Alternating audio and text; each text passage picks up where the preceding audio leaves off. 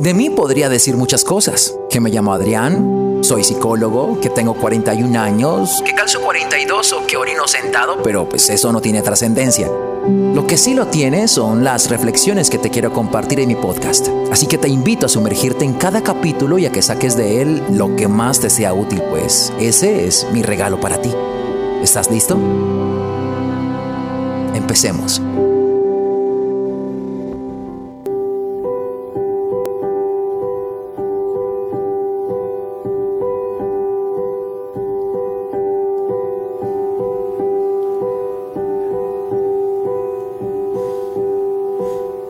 Les quiero ubicar en ese momento que no sé si sería exagerado decir que todos los hombres hemos tenido o que todas las mujeres han tenido, pero digamos que una gran mayoría. Ese momento en el que nos estamos besando con una chica que nos gusta y vamos bajando la mano porque tenemos la manera en la que los hombres testeamos y medimos de esta forma si ella está dispuesta a ir algo más. Y entonces vamos bajando la mano mientras la estamos besando. Y si hay un momento en el que la mujer te sube la mano o te quita la mano, te hace deducir que no es el momento de llegar al otro nivel. Pero si bajas la mano y ella no se opone, evidentemente te hace pensar que todo indica que puedes ir escalando al otro nivel, que ya tendría una, un tinte más sexual. ¿Se lo imaginaron? ¿Lo recordaron? Pues esto es básicamente el tema que les voy a hablar el día de hoy y es sobre poner límites. En este aspecto creo que las mujeres lo tienen muy claro si tú no quieres que él avance, si tú no quieres entrar en este plano sexual, si quieres quedarte en el beso, si quieres tomarte el tiempo o si crees que no es el momento, pues vas a retener ese avance del hombre de bajar la mano o le vas a quitar la mano. No tienes que decir nada, ¿verdad? No tienes que decirle, mira, todavía no, si tú te sigues besando con la persona y si le quitas la mano, si le subes la mano, pues ya el hombre va a entender que no es el momento de hacerlo. Muchas personas se quejan de los tratos que tienen las personas con ellos. Quizás en algún sentido las personas tienden a quejarse porque o no son recíprocas o terminan haciendo las cosas diferentes cuando tú lo has hecho diferente. Me explico.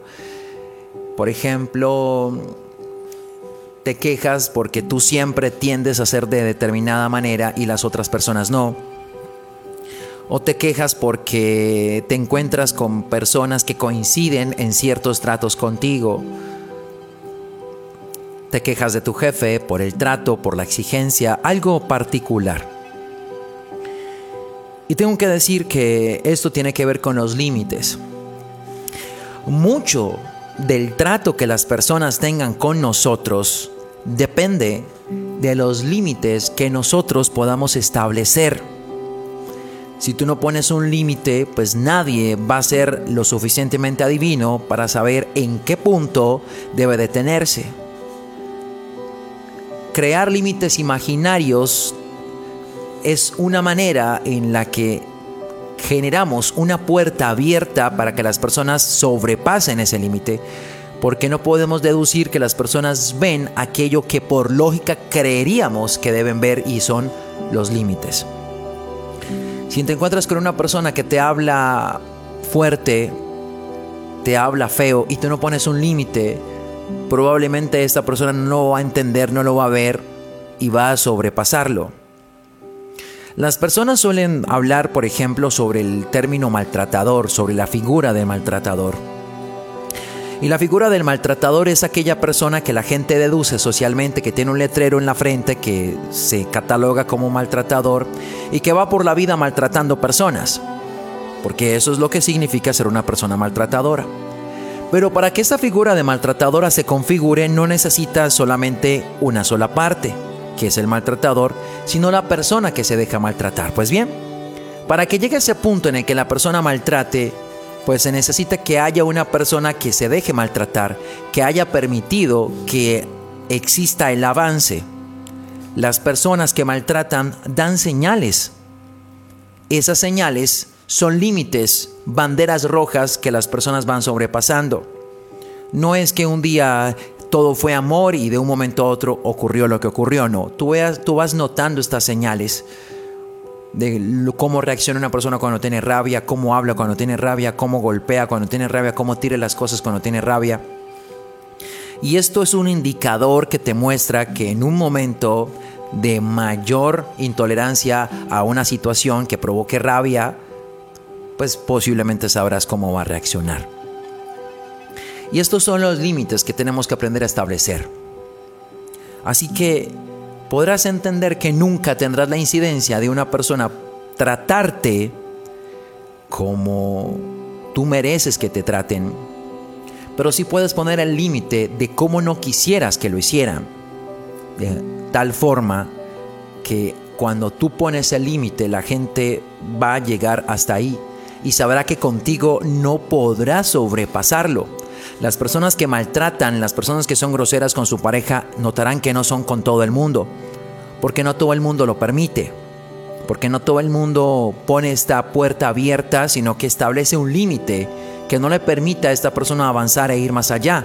De lo contrario, pues encontrarías con esta persona teniendo las mismas conductas groseras, altaneras contigo. Personas que le tienen miedo a decir no y quiero hacer una claridad en este punto.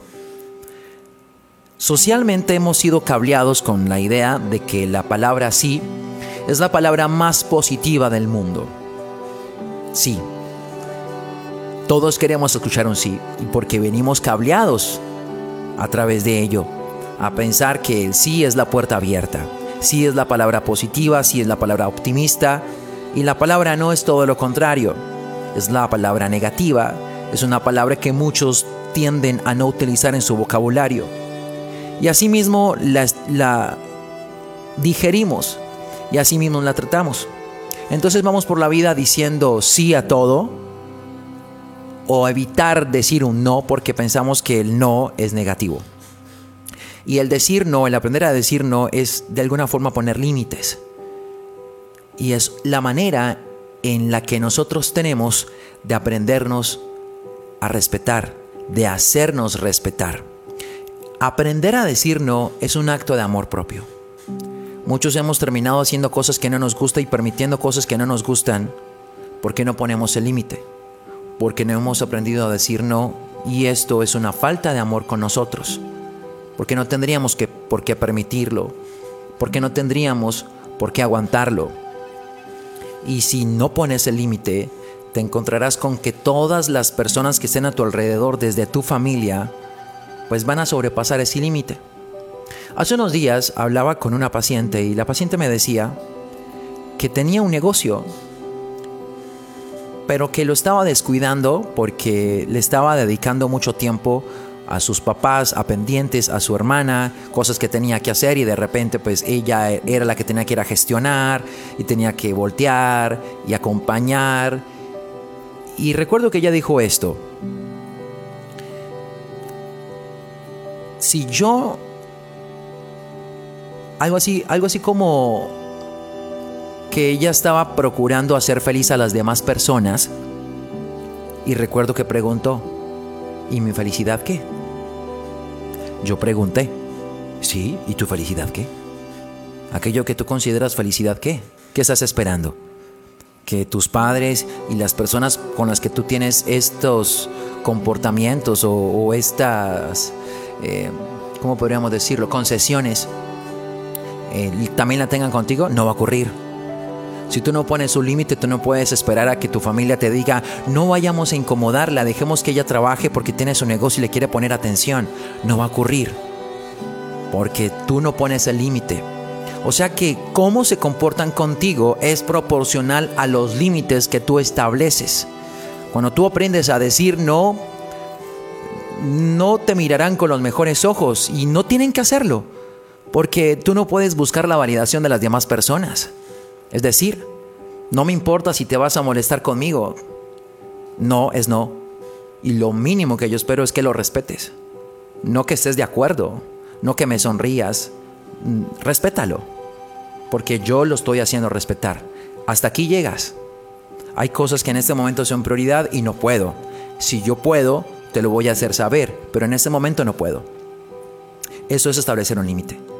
Entonces yo le hacía como, le mostraba a, mi paciente esta idea de, bueno, sí, tú hablas de tu felicidad, pero sí, sí, tú, y posiblemente tú merezcas mucho de lo que quieres, pero los límites, ¿para cuándo? ¿Estás esperando que un día tu familia sea la que tome la decisión? No, porque tú no pones los límites. Y allá los tendrás, sacándote de tu lugar de trabajo porque tú no has puesto un límite, porque tú no has aprendido a decir no. Y el no es necesario. El no es tan positivo como el sí. Y es importante que aprendamos a aceptar los no. Los no no son exactamente un rechazo, sino una oportunidad que tenemos de pensar en nosotros antes que pensar en otra persona. Cuando no decimos no, no es porque estemos diciendo sí. Lo que estamos haciendo es ponernos de último lugar como para darle prioridad a lo que nos están trayendo, al pendiente que tengo que hacer, al favor que me están pidiendo, a la manera como me están tratando a las cosas que justamente no me están gustando, pero que estoy permitiendo. Así que, así como las mujeres hacían de ponernos un límite, de tenernos la mano, de quitarnos la mano, de subirnos la mano, y eso era un indicador para el hombre de que no debía sobrepasarse, de que no era el momento de escalar, pues así mismo tendríamos que hacerlo con cada una de las cosas que nos generan incomodidad y que no queremos. Ahora, no significa que hayan cosas que no sean negociables en algún punto, pero cuando determina tu tranquilidad, cuando determina una falta de respeto contigo, cuando te lleva a lugares donde no quisieras estar, yo creo que es importante que lo entiendas. ¿Cuándo hay que decir no? ¿Cuándo hay que aprender a decir no? ¿Cuándo debemos poner nuestra prioridad, nuestras cosas, nuestra vida, nuestra, nuestro respeto y nuestro amor de primero?